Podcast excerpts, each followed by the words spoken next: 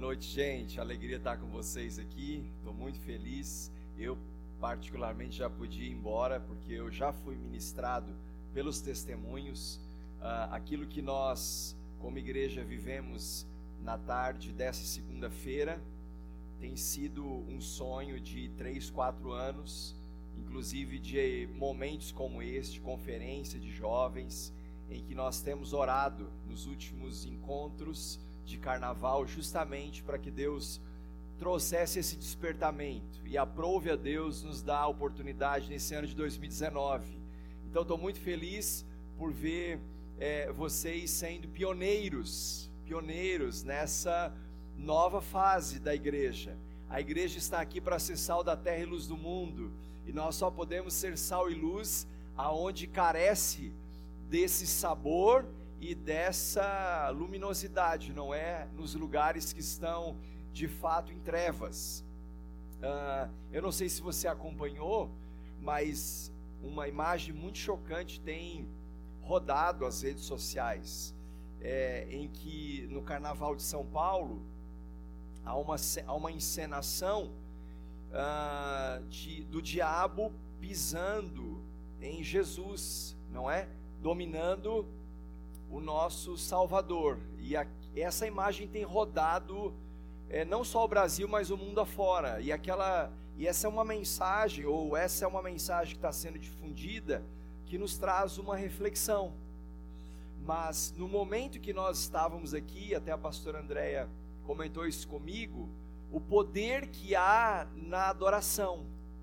Nós estávamos aqui entronizando Jesus, entronizando Jesus nós, é, quando vemos uma cena como essa, tão repugnante rodando nas mídias, no mínimo uma falta de respeito e bom senso para uma nação predominantemente cristã, independente da sua linha doutrinária, uh, nos faz ter um, um olhar de que tem uma responsabilidade que nós não podemos nos omitir que é fazer exatamente o que foi feito hoje. Porque a única maneira, maneira de transformar essa realidade é de nós irmos e fazer discípulos de todas as nações. Como diz a palavra de Deus em Mateus 28, batizando-os em nome do Pai, do Filho e do Espírito Santo.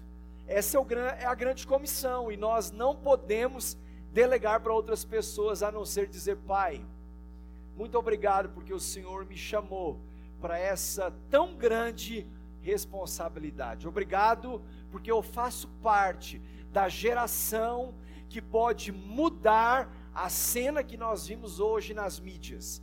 Obrigado porque eu faço parte da geração que pode trazer esperança para aqueles que, inclusive, promovem uma cena como essa mesmo sem saber a proporção daquilo que está acontecendo. Eu quero orar com você, porque eu creio que Deus quer te dar uma mensagem ao coração que pode realmente também transformar a sua vida. Eu tenho ouvido tantos testemunhos daquilo que Deus tem feito de sábado até hoje, e hoje à noite, amanhã pela manhã, no fechamento do nosso Invasão Experience, vai ser uh, um grande marco na sua caminhada de fé. Então feche seus olhos por um instante, Pai. Obrigado pela tua poderosa palavra, pela alegria que nós temos de juntos vivermos o poder desse evangelho. Obrigado, Senhor, pelas experiências que temos tido até aqui. Fala conosco, Deus, nessa noite de uma forma sobrenatural. Nosso coração está completamente aberto e a nossa mente receptiva para receber aquilo que o Pai preparou para cada um de nós como filhos. Oramos em nome de Jesus. Amém. Você crê nisso? Amém, queridos? Aleluia. Abra comigo sua Bíblia, Romanos, carta de Paulo aos Romanos, capítulo 10. Romanos 10, versículo 17. Romanos, capítulo 10, verso 17.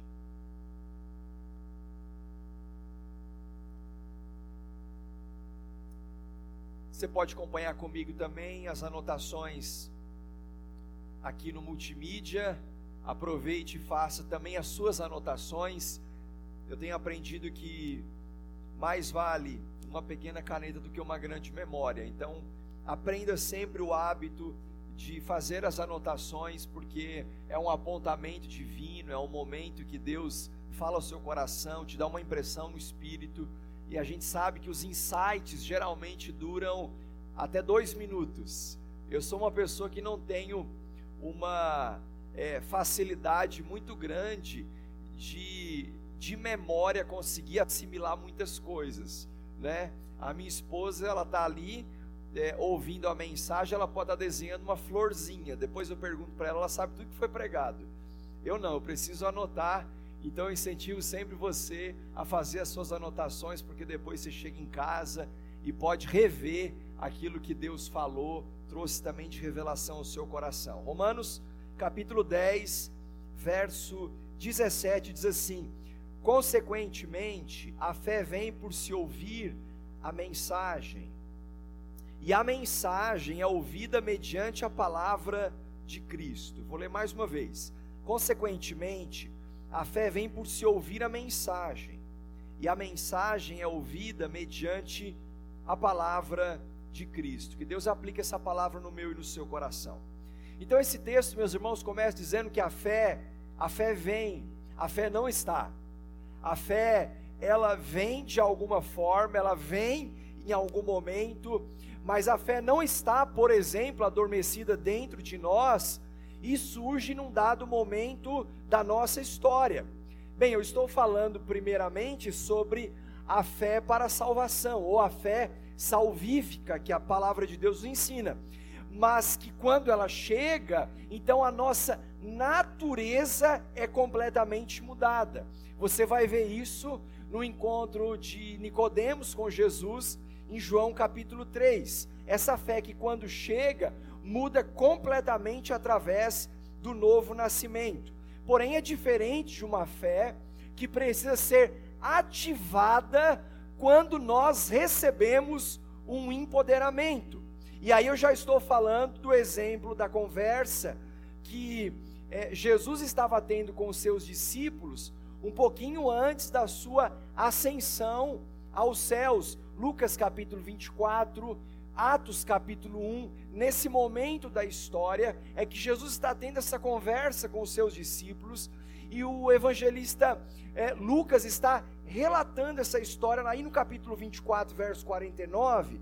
Diz assim: Eu envio a vocês a promessa de meu pai, mas fiquem na cidade até serem revestidos do poder do alto. Do que, que Jesus estava falando? Jesus estava falando de uma promessa. Que promessa era essa? A promessa de que ele, ele, iria para o Pai, e quando ele fosse para o Pai, ele enviaria o Consolador, ele enviaria aquele que estaria habitando dentro de todos, a exemplo uh, da história do encontro de Jesus com Nicodemos, é, passou a habitar no coração de cada um que nasceu de novo e passou pelo ato da regeneração. A promessa de que ele viria uh, trazer consolo, mas não só o consolo, mas que habitaria, que governaria as nossas vidas. E aí a gente olha para a palavra de Deus em Atos capítulo 1, verso 8: Mas receberão poder quando o Espírito Santo descer sobre vocês, e serão minhas testemunhas em Jerusalém, em toda a Judéia e Samaria até os confins da terra. Eles estavam aguardando, uh, segundo o conselho de Jesus, uma experiência. Eu quero falar nessa noite sobre, uh, e o tema dessa mensagem é experimente crer.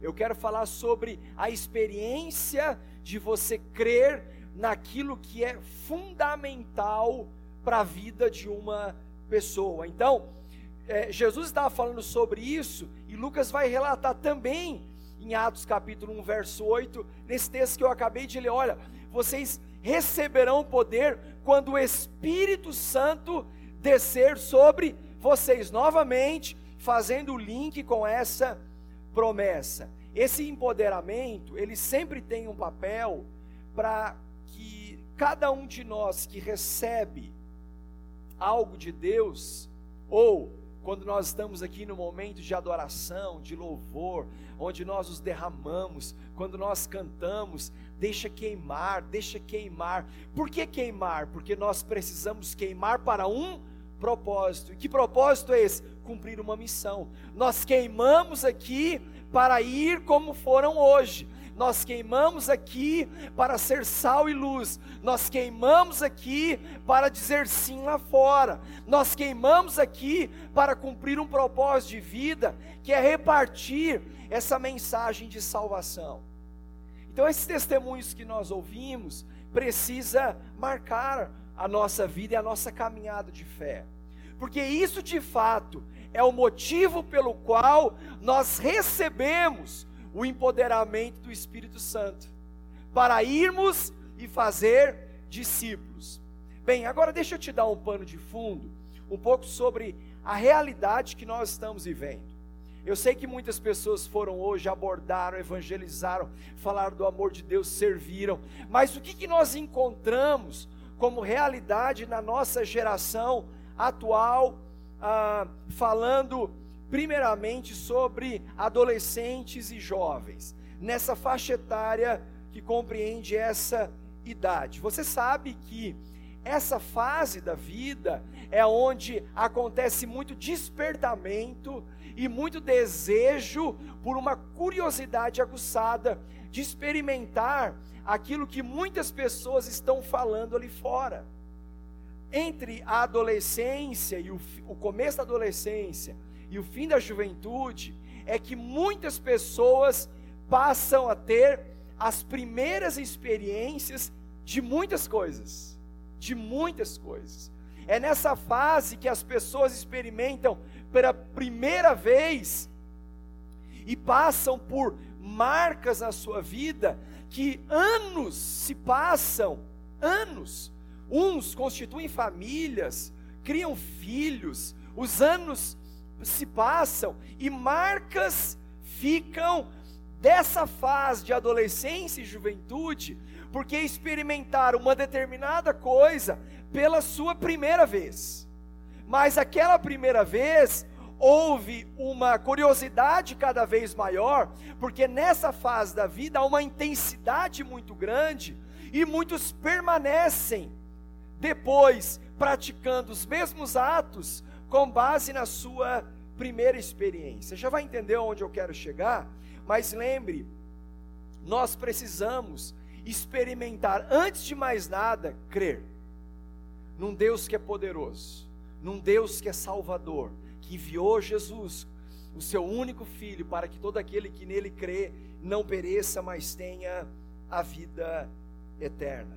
Então é nessa fase, queridos, de muita curiosidade, e uma curiosidade muito também aguçada, desses assuntos que também vêm à tona entre adolescência e juventude, que dá vontade de experimentar tantas coisas, é que essa vontade surge com muita força, até mesmo porque as coisas chegam com tanta facilidade nas mãos.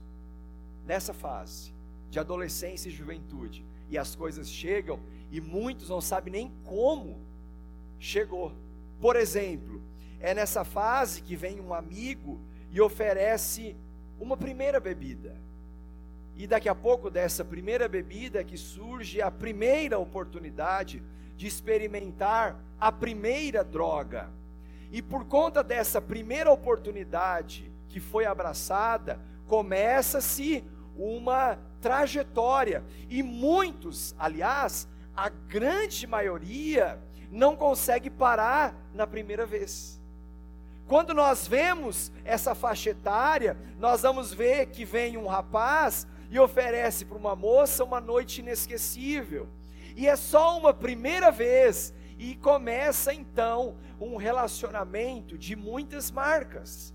Você vai ver também nessa fase em que vem um colega de trabalho e pode oferecer um dinheiro fácil, mas é uma primeira vez. E uma primeira vez que abre uma nova janela e as pessoas nem sempre conseguem sair depois da sua primeira vez. Vem uma mídia na tela do seu smartphone para você acessar, mas é só uma vez. E pela primeira vez acessada, muitos se tornam prisioneiro e refém dessa primeira e talvez conjecturada única vez. Mas a gente sabe que nem sempre as coisas param por ali. Vem uma oportunidade para mentir, mas é uma vez só, é a primeira vez. E esconder aquilo que então acabou fazendo. E as coisas vão chegando, os anos vão passando, uma atrás da outra, tudo por uma experiência. Tudo por uma única experiência. Aliás, todo mundo quer provar de tudo.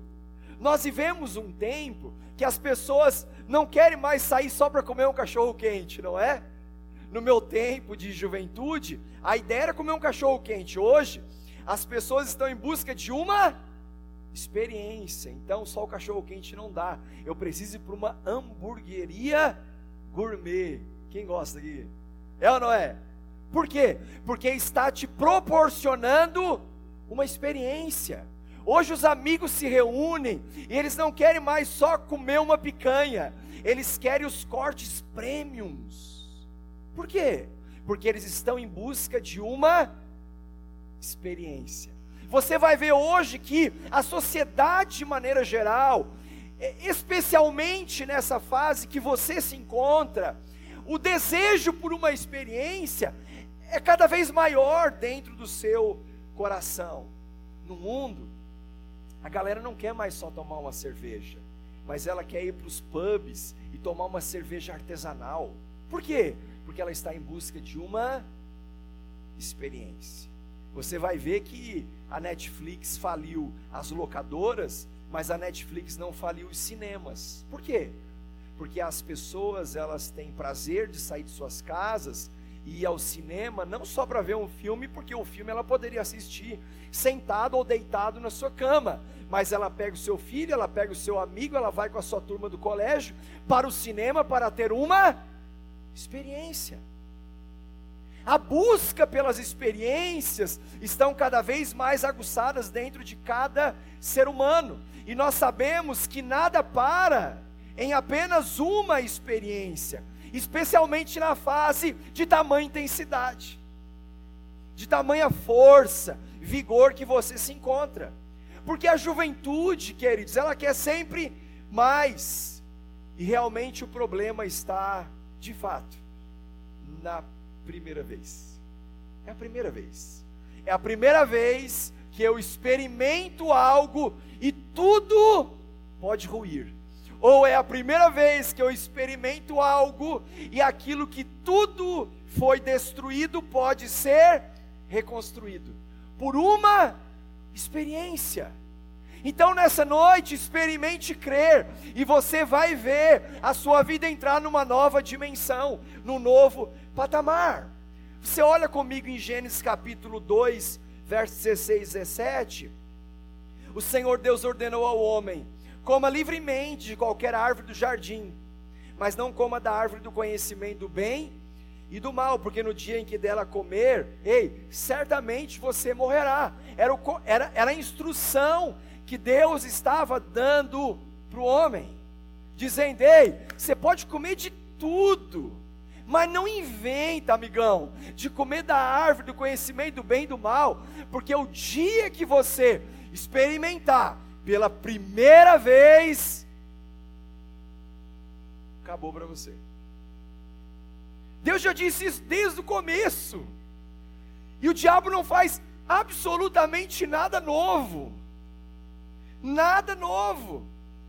Então, você conhece a história e sabe que um pouquinho mais para frente, já no Gênesis 3, versos 6 e 7, quando a mulher viu que aquela árvore, aquela que ele disse, não coma pela primeira vez, era essa que parecia agradável ao paladar, a mesma que parecia atraente aos olhos, desejável para se obter discernimento. Foi ali que ela tomou do fruto, comeu, deu para o marido, que comeu também, e a Bíblia diz que os olhos dos dois se abriram. E quando os olhos se abriram, eles perceberam que estavam nus. E quando eles perceberam que estavam nus, eles juntaram folhas de figueira para se esconder e tapar a sua vergonha. Mas é interessante que eles já estavam nus, porém a maldade não estava dentro do coração. Mas quando eles experimentaram a primeira vez, diga comigo, a primeira vez, os olhos se abriram, eles perceberam que estava nus, mesmo já estando, e quando eles perceberam que ele estava nu, eles se encheram de vergonha. É como nós acabamos de ouvir esse testemunho. Eu sou uma vergonha para a igreja, não é? Por quê? Porque eu experimentei pela primeira vez. E quando eu experimento pela primeira vez, os olhos se abrem, se abrem para a maldade, e eu me dou conta que eu não deveria ter feito. E uma única vez foi suficiente para desmoronar tantas coisas. Então, filho, deixa eu te dar um conselho: anda direitinho. Anda direitinho, não inventa. Anda no caminho. Sabe, escute, Satanás quer te fazer refém da vergonha de uma experiência. Satanás quer te fazer refém da vergonha de uma experiência, porque quando ele consegue te fazer refém da vergonha de uma experiência, ele consegue também te fazer andar escondido de quem Deus te criou para ser. Por que, que as pessoas se escondem? Elas estão se escondendo do quê? Elas estão se escondendo por conta da vergonha de que elas entraram no caminho e se tornaram alguém que Deus não as chamou para ser. Elas estão se escondendo atrás da sua verdadeira identidade. Mas com Deus, tudo passa a ser diferente quando você experimenta crer. Deus quer te fazer livre pela verdade também de uma experiência. Hoje você pode ser livre pela verdade de uma experiência. Talvez você chegou aqui nessa invasão cheio de culpa. E, e, essa foi uma das coisas que Deus ministrou ao meu coração enquanto preparava essa mensagem. Há muitos jovens que estão refém da culpa. Refém da culpa. E tudo que está conseguindo fazer é se esconder por conta da vergonha de quem acabou se tornando. Mas essa noite Deus tem uma palavra de libertação para o seu coração. Quantos crentes estão comigo aqui? Aleluia, aleluia. Então agora deixa eu te falar de algumas experiências de fé que você precisa ter no decorrer da sua vida. Especialmente quero falar de quatro experiências que qualquer pessoa precisa ter no decorrer da sua jornada espiritual. Primeiro, experimente crer antes é, que você experimente crer que antes que você fale de Jesus, Ele mesmo já te conhece. O dia que você conseguir ter a experiência de crer que mesmo antes de você abrir o seu coração para Jesus, Ele já te conhece por inteiro, você vai começar a descobrir tamanho amor dele para com a sua vida. A Bíblia diz em João capítulo 4, versos 39 a 42, que está falando um pouco depois ah, daquilo que é, João está relatando sobre o encontro de Jesus com a mulher samaritana naquele poço em Samaria, na cidade de Sicar. Um pouquinho para frente, já depois desse encontro, está dizendo assim: muitos samaritanos daquela cidade creram nele por causa do seguinte testemunho dado pela mulher, o testemunho do poço. Ele me disse tudo o que tenho feito. Olha só, ele me disse tudo o que eu tenho feito. Assim, quando se aproximaram dele, os samaritanos insistiram em que ficasse com eles. E ele ficou dois dias. E por causa da sua palavra, muitos outros creram. E disseram à mulher: Agora cremos não somente por causa do que você disse, pois nós sabemos, pois nós mesmos o ouvimos e sabemos que este é realmente o Salvador do mundo. Então a mulher samaritana testemunhou sobre a experiência que ela teve quando conversou com Jesus uh, naquele poço. Ela estava relatando para as pessoas, testemunhando para as pessoas, aquela sua primeira experiência. De alguém que estava falando para Jesus, quando Jesus, sendo judeu, se aproxima daquela mulher samaritana, e aqui duas coisas de paradoxo já são quebrados. Primeiro, porque os judeus não se davam com os samaritanos, e segundo, porque um homem não deveria estar no poço com uma mulher, porque aquilo poderia é, trazer um escândalo. E Jesus já quebra esses dois paradigmas. E aquele encontro foi tão poderoso que ele começou a desenvolver com aquela mulher samaritana uma conversa. E Jesus pede um pouco de água. Ela começa a refutar um pouco, inquieta com aquela situação, mas ela lhe dá água. E nós vamos ver que na sequência Jesus diz para ela: Olha, se eu te der da, de uma fonte de água viva, o dia que você beber dessa água, você nunca mais terá sede. Logo ela diz: Então me dá logo dessa água. E Jesus diz para ela: Então você vai lá e chama o seu marido. Quando Jesus diz vai lá e chama o seu marido, ela responde: Eu não tenho marido. Ele falou: Pois é, falasse bem, porque os cinco que você teve não era seu e o sexto que você está agora é muito menos, não é? O que, que Jesus estava dizendo? Eu te conheço. Muito antes de você me falar. Então experimente crer que Jesus te conhece mesmo antes de você falar qualquer coisa para Ele. Só tem um detalhe: Ele quer que você fale. Porque Ele quer desenvolver com você um relacionamento. Aliás, a religião complica, mas Jesus simplifica. É muito mais simples do que você possa imaginar. A vida que você estava levando até aqui, jovem, Jesus conhece na sua totalidade. Só tem um detalhe: Ele quer que você fale para Ele. Ele quer que você desenvolva esse relacionamento com Ele. Ele quer que você abra o seu coração, Ele quer que você rasgue o seu coração por inteiro. Ele estava dizendo para aquela mulher: Eu te conheço, eu sei com quem você anda. Ele estava dizendo: Olha, não esconda atrás da sua vergonha nada, eu me importo com a sua vida. Eu me importo com a sua dor, eu me importo com as suas aflições, especialmente porque eu quero te livrar da culpa. É isso que Jesus queria transmitir para o coração daquela mulher. E é isso que Ele quer transmitir no seu coração nessa noite. Ele quer te dizer: olha, você precisa parar de se esconder atrás da sua vergonha pelas experiências que você foi tendo até aqui. Eu não sei qual é a experiência, mas eu sei que uma vez que você recebe essa verdade, você não precisa mais ficar escondendo a sua vida por conta da culpa que você tem carregado. Existe uma palavra de cura e de libertação nessa noite para você. Quantos creem nisso? Amém? Aleluia. Segundo, experimente crer que nós vivemos um tempo favorável.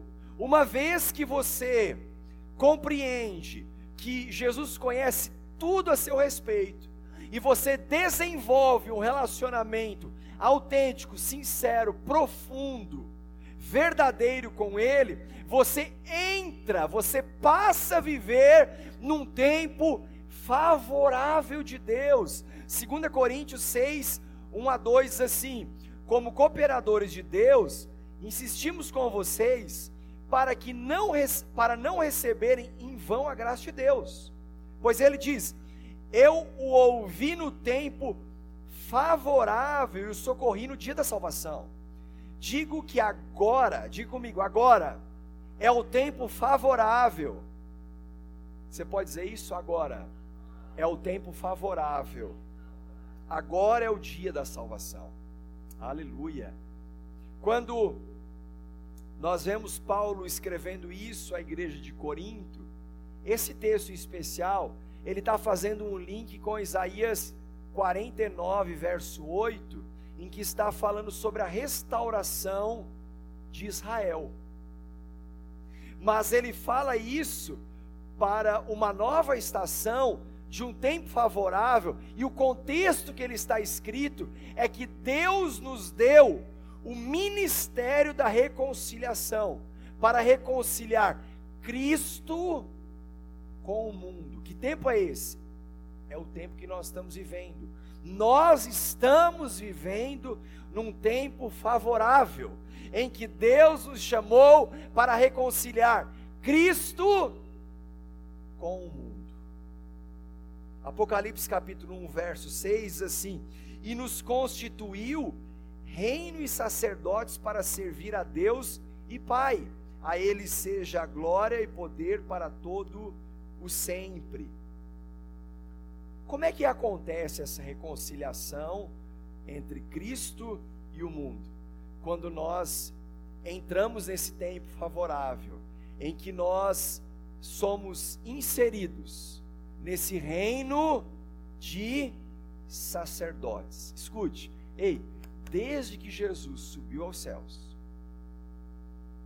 há dois mil anos atrás, sentou no trono de governo e começou a estabelecer o reino de lá para cá, ele escolheu a mim e a você para reinarmos em vida, reinarmos em nós, para reinar em nós e reinar através de nós. É por isso que Apocalipse capítulo 1, verso 6 fala sobre isso. E nos constituiu um reino, um reino cheio de sacerdotes. Quem eram sacerdotes? Aqueles que reconciliavam o homem com Deus.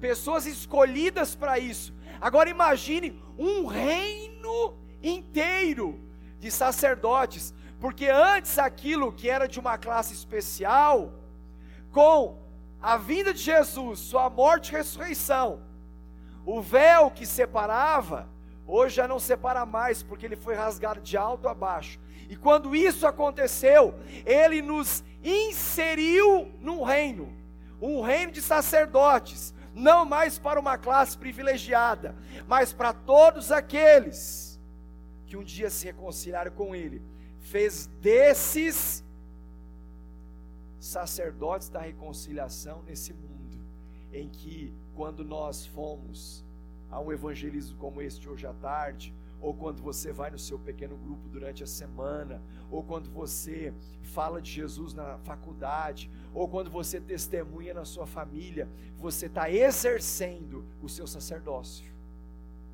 Nesse reino em que nós somos inseridos, e todo reino precisa de um rei, e o nosso rei se chama Jesus Cristo. Aleluia! E ele está vivo, ele reina e ele governa. Então perceba que nesse tempo favorável, um reino fala desse lugar de governo, desse lugar em que o rei está assentado no trono, está governando. E sabe, quando nós estamos inseridos nesse reino e temos um rei que governa, você não vive mais de qualquer jeito.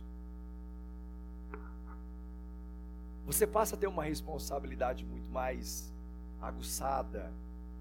Você passa a ter um temor que até então não se tinha.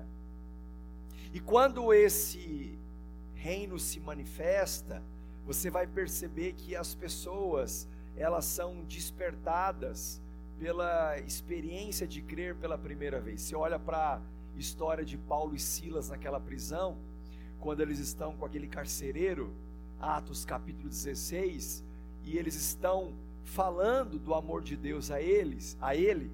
E quando isso acontece, ele fica perplexo com a libertação da prisão, e o carcereiro pergunta: "O que que eu preciso fazer para ser salvo?" Paulo diz: "Crê no Senhor Jesus, e será salvo você e todos os da sua casa." Tá, mas então quer dizer que se eu crer a minha casa está garantida na salvação. Não. Sabe o que ele está dizendo? Se você crer, você é inserido num reino de sacerdotes, e um reino de sacerdotes é alguém que recebeu o ministério da reconciliação. É por isso que você que tem o ministério da reconciliação vai para sua casa e vai fazer a mesma coisa e vai levar o amor de Jesus trazendo reconciliação dos seus com Cristo. Um reino de sacerdotes, porque nós vivemos dentro de um tempo favorável. Em terceiro lugar, experimente crer que Cristo te plantou para recriar a cultura. Cristo te plantou aonde você está para recriar a cultura. Pastor, mas na minha família está tão difícil. Eu te diria, é justamente lá que Deus te plantou para você recriar essa cultura. Mas lá na faculdade parece que as coisas estão tão apertadas. É naquele lugar exatamente que Deus te plantou para recriar a cultura. É lá no seu trabalho, é, é na sua roda de amigos que Deus te plantou para você recriar a cultura. Colossenses 1,13 diz: Pois Ele nos resgatou do domínio das trevas e nos transportou para o reino do seu Filho amado. Quantos aqui foram resgatados do domínio das trevas? Levanta a mão bem alto aí. Só os resgatados. Aleluia. E por que, que ele te resgatou do domínio das trevas? Para te transportar, para te mudar de lugar, para te colocar aonde, diz a palavra de Deus? No reino.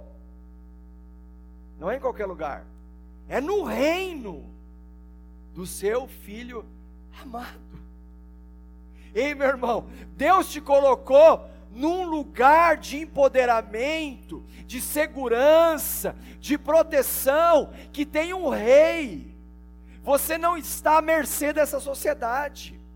Você não está à mercê do acaso. Você não é obra de um erro. Você está num reino. E nesse reino tem alguém no governo. Aleluia! Paulo diz que nós fomos resgatados de um governo ímpio e estamos nesse reino. Para ele, Paulo, o reino de Deus não é uma realidade futura, é sempre uma realidade presente. É sempre uma realidade do agora. Por isso nós vivemos um tempo favorável. Você já parou para pensar nisso? Você vive num tempo favorável. Deus está a seu favor. Deus não é contra você. Deus está a seu favor. Talvez tenha pessoas que veio aqui só para ouvir isso, que Deus está a seu favor e nunca contra.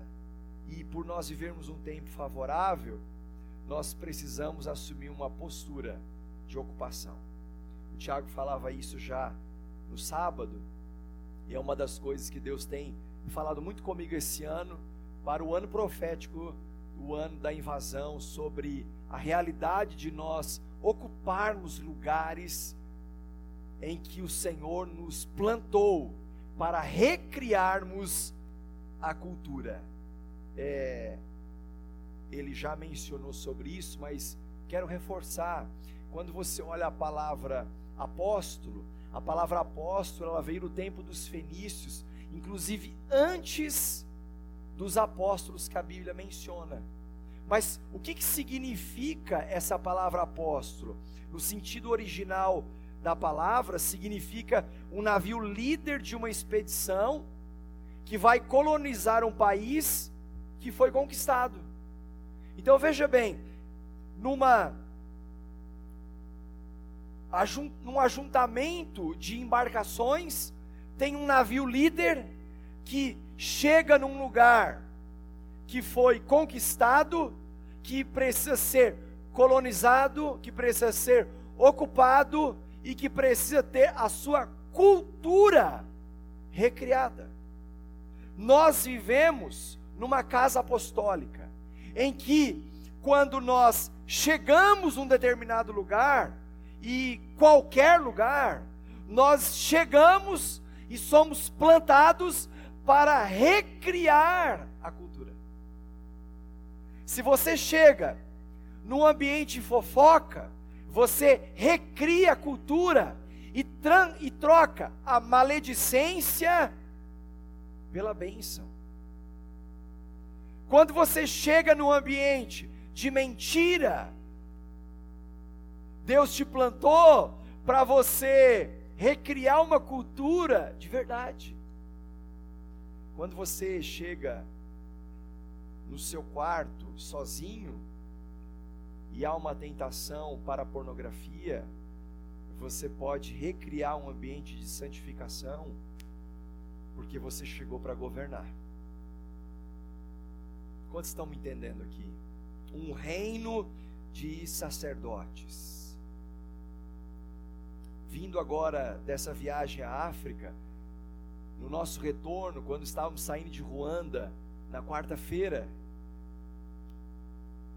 toda a nossa caravana estava num ônibus, e quando nós chegamos no aeroporto de Kigali, uh, todo o policiamento, o exército, armado até os dentes, mandou a gente descer tudo. Desceu todo mundo, tira todo mundo, pega as mochilas, bota tudo ali numa mesa e eles espalharam todas as nossas bagagens e mandou a gente ficar tudo quietinho, paradinho. E eles começaram a pegar um, um por vez, levar para um lugar lá e fazer uma revista mais intensa, aquele ambiente tenso. E aí pegaram aqueles cães farejadores e começaram a, a, a cheirar toda a nossa bagagem. Sabe aquele lugar que você pensa assim: eu estou sujeito a essas regras porque eu, eu, eu, eu escolhi vir para cá. Quando o nosso avião aterrissou no Brasil, a história inverteu. Quando nós chegamos, aí nós chegamos como, é, não mais como estrangeiros, mas como cidadãos brasileiros, mas já havia uma abordagem da Polícia Federal na saída do avião, dizendo os estrangeiros para cá. E da mesma forma que nós somos tratados lá, eles estavam tratando os estrangeiros. Já os brasileiros tinha livre acesso. E eu comecei a pensar nisso. Quando você está num território que não é seu, você se torna sujeito completamente àquelas leis e aquelas regras. Agora escute, a nossa luta não é carnal, ela é espiritual. Quando você chega num outro território que está dominado pelas trevas, você chega não para se sujeitar, não para se submeter, mas você chega para recriar aquela cultura estabelecer as novas regras. Por isso que nós vivemos uma constante batalha espiritual. E por fim, para terminar essa mensagem e orar com você, experimente crer que há decretos de fé que acessam o futuro. Decretos. Há decretos de fé que Deus liberou e que vai fazer você acessar um futuro glorioso em Jesus. A Bíblia diz em Josué capítulo 6, verso 2: Então o Senhor disse a Josué: Saiba que entreguei nas suas mãos Jericó, seu rei e seus homens de guerra conquista de Canaã. As muralhas tinham aproximadamente 13 metros de altura. Israel olhava e a conclusão que chegava era: esse lugar é impenetrável, impossível. Só que tinha um decreto. Sabe que decreto era? Saiba que entreguei nas suas mãos Jericó, seu rei e seus homens de guerra. Eles estavam vendo Jericó rendida? Não. Humanamente, não. Mas pela fé, aqueles 13 metros de muralhas caíram antes mesmo daqueles guerreiros entrarem. Por quê? Por um decreto. Deus disse: Eu já entreguei. Eu já entreguei. Eu não vou entregar. Eu não vou fazer. Eu já fiz. Ei, escute. Deus já fez nesse tempo favorável pela sua vida. Ele já fez. Você não precisa ficar mais refém de uma experiência do passado. Experimente crer que hoje a sua culpa vai embora, a sua vergonha vai embora, Experimente crer que Deus vai te levar ao novo nível de fé e tudo vai ser diferente. Porque Ele já entregou nas suas mãos, Ele não vai entregar. Ele não vai entregar. Agora, para isso, e eu encerro com esse texto, você precisa compreender o que a Bíblia diz em 2 Coríntios capítulo 10, versos 4 e 5. As armas com as quais lutamos não são humanas. Ao contrário, são poderosas em Deus para destruir fortalezas, destruirmos argumentos e toda pretensão que se levanta contra o conhecimento de Deus e levamos cativo todo pensamento para torná-lo obediente a Cristo. Esse é um dos textos que Deus mais tem ministrado ao meu coração nos últimos meses. Por isso, por essa verdade, que as armas espirituais destroem esses pensamentos. E esses pensamentos que não param por aí, por aí destrói argumentos. Tem horas que o inimigo chega diante da gente, cheio de argumento,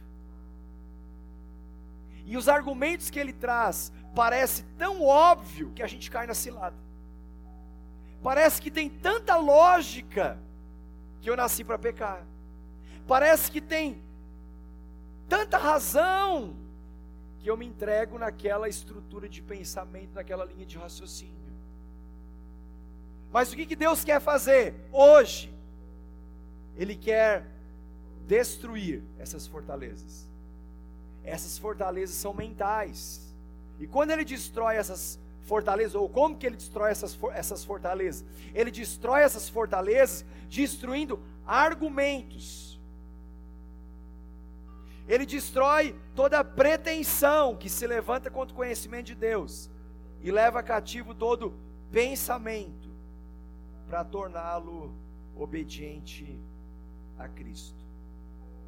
E uma das coisas, eu encerro com isso, que Satanás mais usa para te pegar na experiência de uma primeira vez, de uma primeira vez, e te fazer refém dessa primeira vez, é quando ele entra com as especulações. Ele começa a especular. E a sua mente vai longe. Ela vai especulando, ela vai, ela vai divagando. E antes mesmo, a exemplo de Jericó cair, o povo já viu aquelas muralhas no chão. Mas isso acontece também no sentido oposto. Quando as especulações elas vão tomando uma proporção em que uma pessoa já se vê na queda antes de ela ter sido consumada. É por isso que uma pessoa adultera só na sua mente antes de consumar o ato. Porque antes de acontecer, ela já realizou. Agora, como nós somos libertos? Quando nós nos submetemos a essa libertação. E essa libertação, Deus derruba, destrói todo argumento. Tem hora que o inimigo tem tanto argumento contra nós, e uma das principais maneiras de nós derrubarmos esses argumentos do inimigo é quando nós passamos a ter especulações positivas ao invés de especulações negativas. Deixa eu te dar um exemplo. Hoje tinha o evangelismo. Eu passei uma tarde de uma batalha espiritual sem precedentes, porque eu sabia da responsabilidade que estava sobre meus ombros ao enviar uma igreja para um evangelismo no meio do carnaval. E aí começa o que? As especulações. Tá. E se acontece um acidente na rodovia? E se tem um adolescente aí no meio? Como é que fica? E aí começa as especulações. Tá, e se chega lá e acontece uma briga e um jovem nosso é envolvido no meio, como é que fica? Percebe? As especulações, ela vai tomando uma proporção para fazer o quê? Para que você não faça nada. Para que você fique paradinho. Tá, então o que, que eu faço? Então eu não faço. Então eu retrocedo. Então eu recuo. Então eu me intimido. Então eu, eu, eu volto. Especulações. Mas à medida que você vai vencendo essas fortalezas e derrubando esses argumentos, você começa a perceber que você vai sendo liberto. Liberto, liberto, liberto, e você vai avançando, e você vai invadindo, e você vai ocupando, e você vai recriando a cultura, e as coisas vão mudando, e as experiências vão vindo, e aquela experiência de crer pela primeira vez abre uma janela de oportunidade. E você entra num tempo favorável. Eu quero te dar uma palavra do Espírito. Deus me trouxe essa noite para esse lugar, para te ajudar a destruir toda a fortaleza que se criou na sua mente, pelas experiências do passado. Começou com a primeira vez e você se tornou refém, mas hoje, essas especulações de que é óbvio que você vai continuar nesse engano, elas vão cair por terra hoje. Porque Deus te fez livre pelo conhecimento da verdade. Fica de pé, eu quero orar com você.